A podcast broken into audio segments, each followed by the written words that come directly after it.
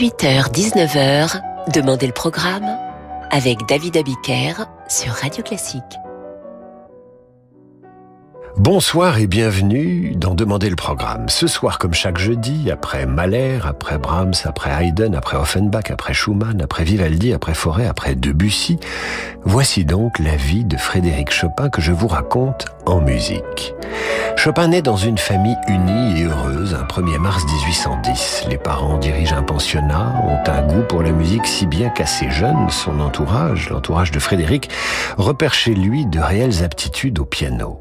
Cela étant dit, pas question d'en faire un singe savant et de le faire tourner en concert partout en Europe. Chopin vit une enfance paisible, ne part pas en tournée et poursuit des études jusqu'au lycée. Mais il a un professeur et dès 6 ans, il prend des cours de piano. Son professeur, Wojciech Zivny, va l'initier à Mozart, à Haydn et surtout à Bach, peu connu à l'époque.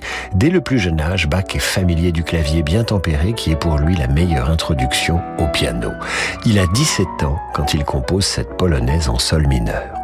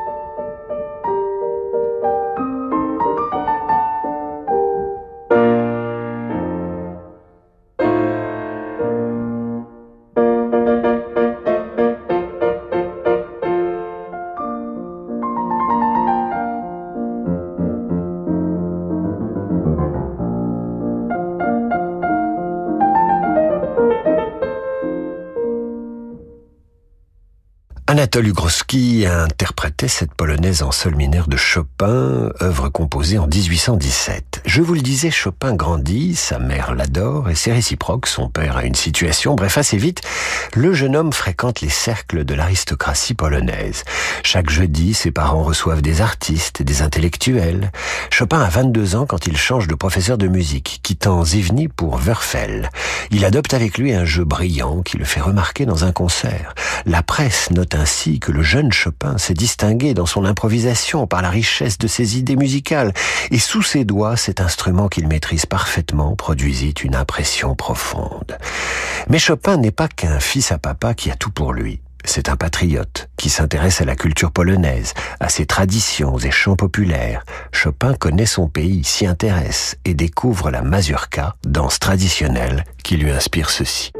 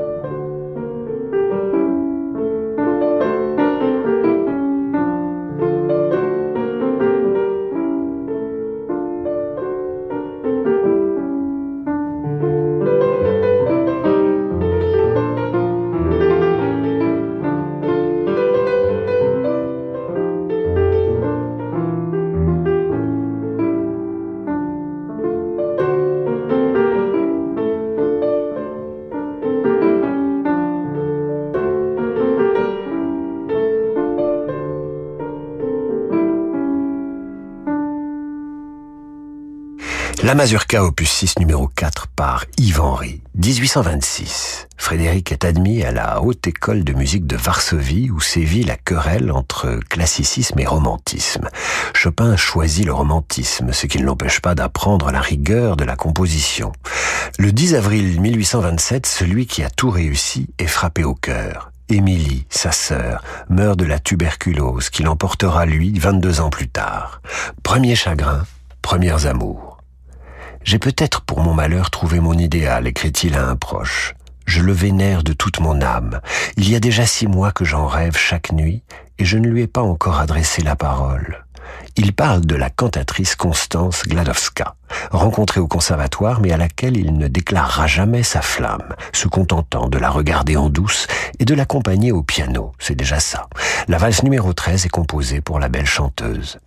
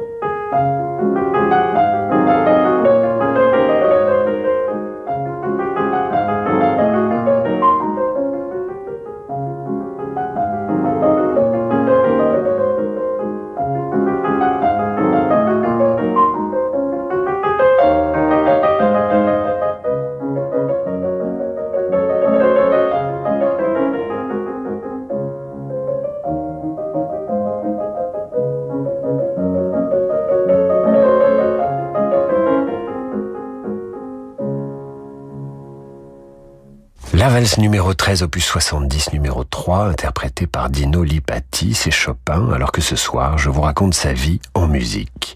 Chopin a à peine 20 ans lorsqu'il compose le fameux nocturne numéro 20, l'un de ses chefs-d'œuvre. La partition ne sera publiée qu'après sa mort. Ce que vous allez entendre est toujours inspiré par l'amour qu'il porte à Constance. C'est ce même nocturne que vous entendez dans le film Le pianiste de Roman Polanski.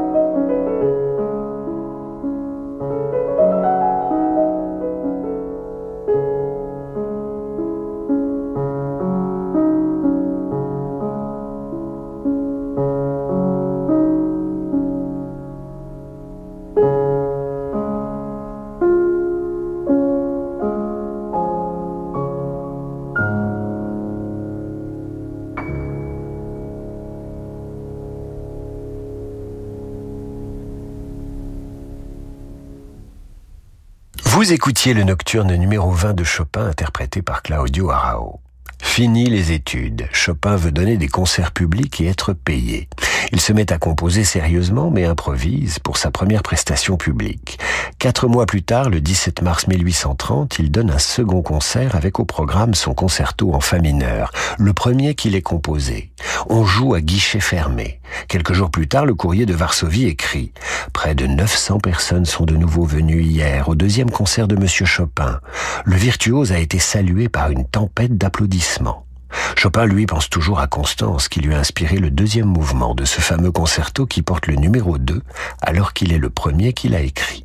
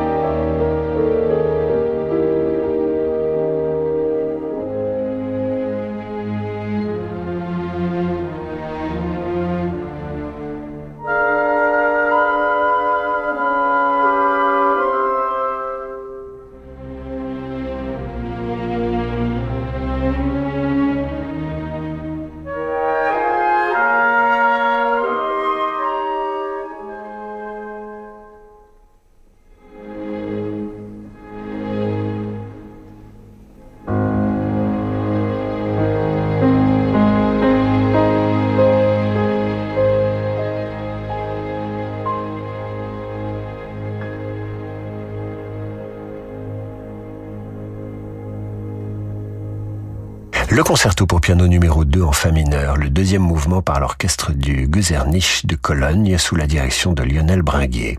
Nelson Frère au piano.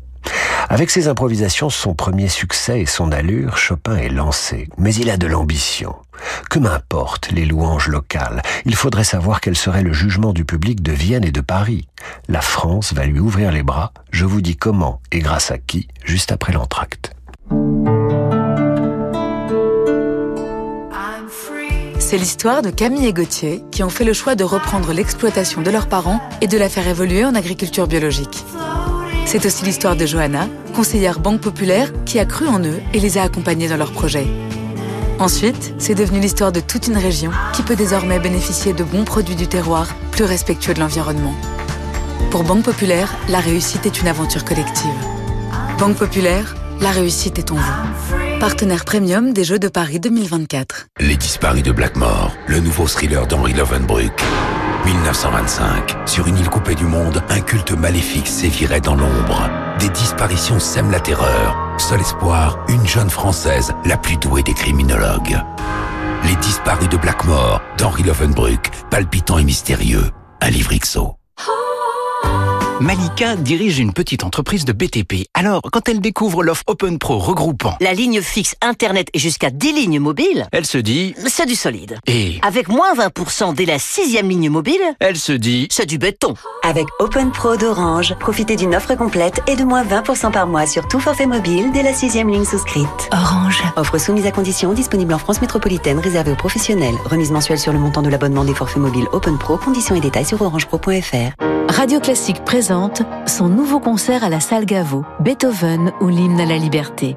Une soirée musicale d'exception où Franck Ferrand retracera le destin hors norme de l'un des plus grands compositeurs de l'histoire, en compagnie de l'un de ses meilleurs interprètes, le pianiste François-Frédéric Guy. Beethoven ou l'hymne à la liberté avec Franck Ferrand et François-Frédéric Guy.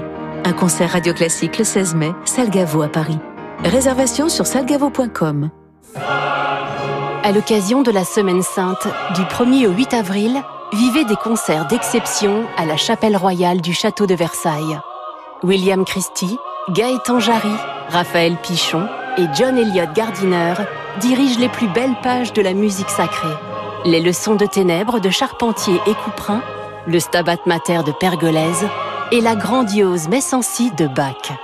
Réservation sur châteauversailles-spectacle.fr. Profitez pleinement du printemps. Chez Action, vous trouverez des hôtels à insectes XS en bois certifié FSC pour 84 centimes seulement. Et un bâton à bulles de savon pour 1,49€. Rendez-vous sur le site action.com ou l'application pour découvrir encore plus de super produits. Action, petit prix, grand sourire. Radio Classique. Et votre journée devient plus belle. Ça ne coûte pas forcément plus cher d'agir pour nos régions. En ce moment, chez Écoutez Voir, jusqu'à 60 euros offerts pour l'achat d'une monture Origine France garantie avec verre anti-reflet. Mais surtout, chez Écoutez Voir, il n'y a pas d'actionnaire et les bénéfices contribuent à l'économie sociale et solidaire. Écoutez Voir, optique et audition, mutualise. Soumis au code de la mutualité, dispositif médical, demandez conseil à votre opticien. Valable jusqu'au 30 juin 2023. Engagement et conditions sur écoutezvoir.fr. –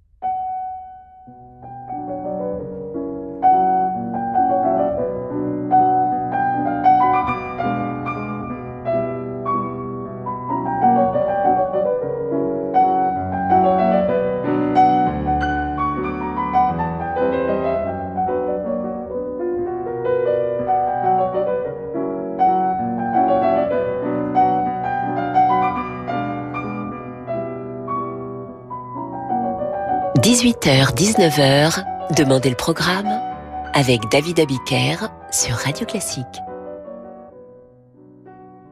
Retour dans Demandez le programme. Je vous raconte ce soir la vie de Frédéric Chopin en musique. À la fin de 1830, Frédéric Chopin a 20 ans. Il est beau, il a connu ses premiers succès, il a aimé en secret une jeune cantatrice et a perdu sa sœur. Il est bien élevé, cultivé, connaît son pays, mais s'y trouve peut-être un peu à l'étroit. En novembre 1830, sa décision est prise. Il part pour Vienne. Avant, il a découvert Paganini lors d'une série de concerts en Pologne. Il est inspiré par ce qu'il appelle la virtuosité transcendantale du violoniste. De cette époque date l'étude que vous entendez maintenant.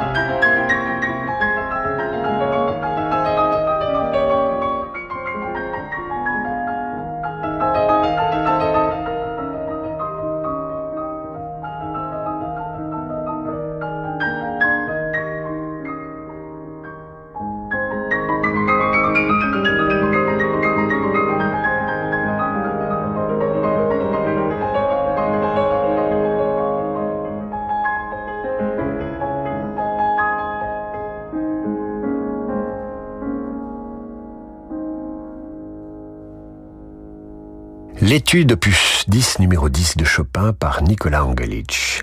Cette étude et celle de la même période seront dédiées à Liszt, d'un an son cadet, qui aussi entreprend une carrière de concertiste international. À cette époque, Constance conseille ceci à Chopin. Pour faire la couronne de ta gloire impérissable, tu abandonnes les amis chers et la famille bien-aimée. Les étrangers pourront mieux te récompenser et t'apprécier.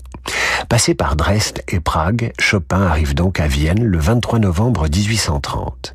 Quelques semaines plus tard, la Pologne entre dans une grande agitation politique et Chopin, le patriote, est partagé entre son ambition et son attachement au pays natal. De plus, les Autrichiens ne sont pas sensibles à son charme. Il lui faut sept mois pour participer à un concert, sans cachet. La période n'est pas rose. Chopin est sans nouvelles des siens, il est pauvre et se résout à quitter Vienne le 20 juillet 1831 pour tenter sa chance à Paris. C'est à Vienne qu'il esquisse cette première ballade qu'il achèvera à Paris en 1835.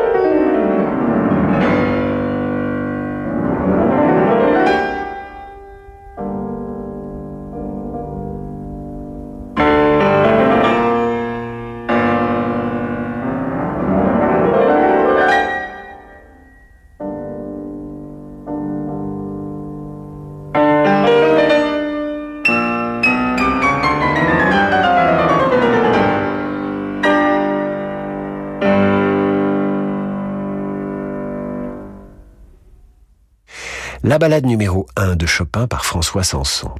Chopin arrive donc à Paris et tombe sous le charme de la capitale, son agitation, ses lumières, sa vie artistique. Il s'installe dans le quartier du faubourg Poissonnière, donne des leçons de piano à la comtesse Potoka et devient le professeur de piano de la diaspora polonaise qui trouve à Paris la sympathie que ne lui manifestent pas les Viennois.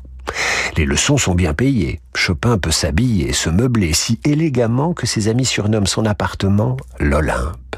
En 1836, il s'installe à la chaussée d'Antin. Trop chic. C'est Franz Liszt, avec lequel il s'est lié, qui lui présente une femme fortunée.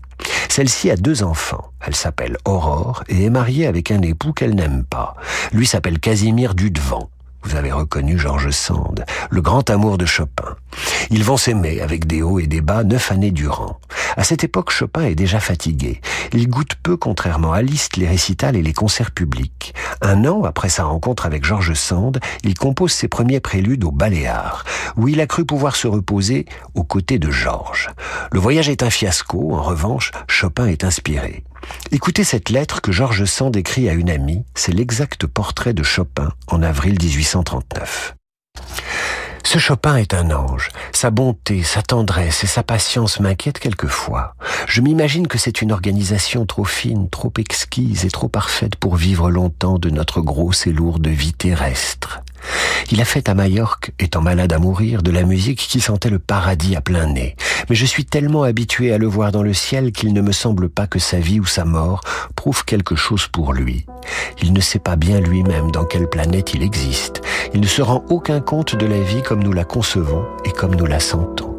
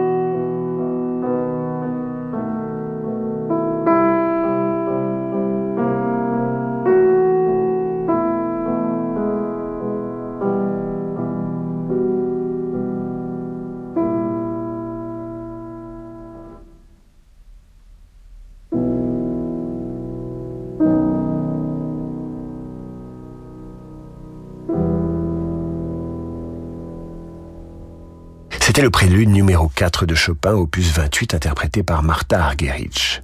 De 1839 à 1846, Chopin passe ses étés avec Georges Sand à Nohant.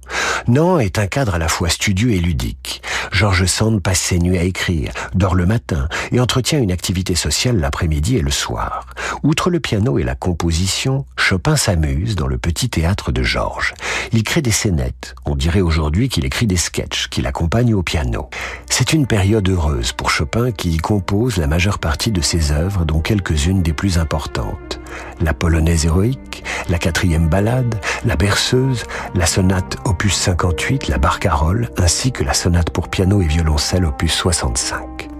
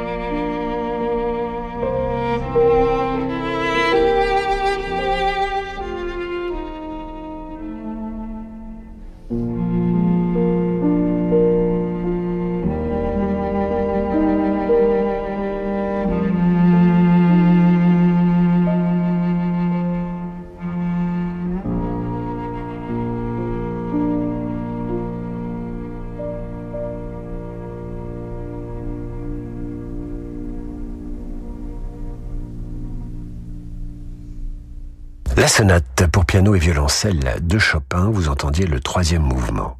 À partir de 1842, Chopin va de plus en plus mal.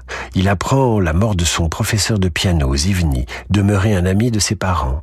Au mois de mai 1844, son père meurt. La dépression de Chopin à cette époque est inquiétante et les hivers qui suivent sont de plus en plus difficiles à supporter. Entre la grippe qui l'abat pendant l'hiver 1845 et le printemps 1846 et la phtisie qui progresse, Chopin est de plus en plus affaibli. La rupture avec George Sand en 1847 n'arrange rien, pas plus qu'une ultime tournée de sept mois en Angleterre et en Écosse. La maladie et les concerts l'ont épuisé, et il est sans le sou, car la médecine coûte cher. Il donne encore quelques leçons, allongé. Son ami le peintre Eugène de la Croix est là, bientôt rejoint par sa sœur, Ludwika.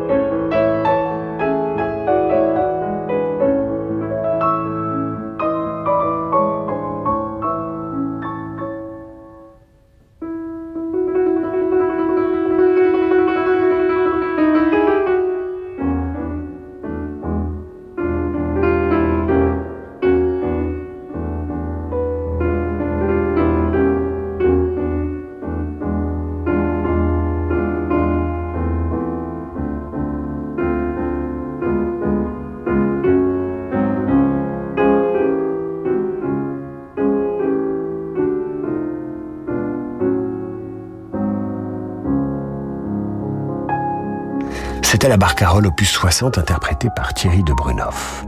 La maladie vient à bout de Chopin qui s'éteint dans un appartement du 12 place Vendôme loué pour lui par une amie richissime. Il a 39 ans. Avant de mourir et après avoir hésité, il s'est confessé. Rendant son dernier soupir, il lance aux amis présents Ne pleurez pas, chers amis. Je sens que je meurs. Priez avec moi. Adieu. Au ciel, je suis à la source du bonheur. Mais je ne veux pas finir cette vie de Chopin sur cette note-là. Chopin fut malade toute sa vie et il existe un courrier envoyé de Majorque à son ami Julien Fontana où il donne de ses nouvelles. Et l'on découvre l'esprit et l'humour corrosif de Chopin, même malade. Écoutons-le se moquer de ses médecins. Mon Julien, trois médecins, les plus célèbres de l'île, m'ont examiné. L'un a flairé mes crachats, l'autre a frappé pour savoir où je crachais. Le troisième m'a palpé en écoutant comment je crachais.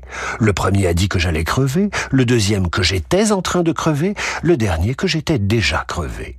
C'est sur cette note inattendue que nous terminons cette émission consacrée à Chopin. Vous la retrouvez sur radioclassique.fr et toutes les biographies musicales en date du jeudi. Pour l'heure, place au jazz avec Laurent de Wild. Moi, je vous retrouve demain 8h30 pour la revue de presse et 18h pour demander le programme. À demain, mes amis.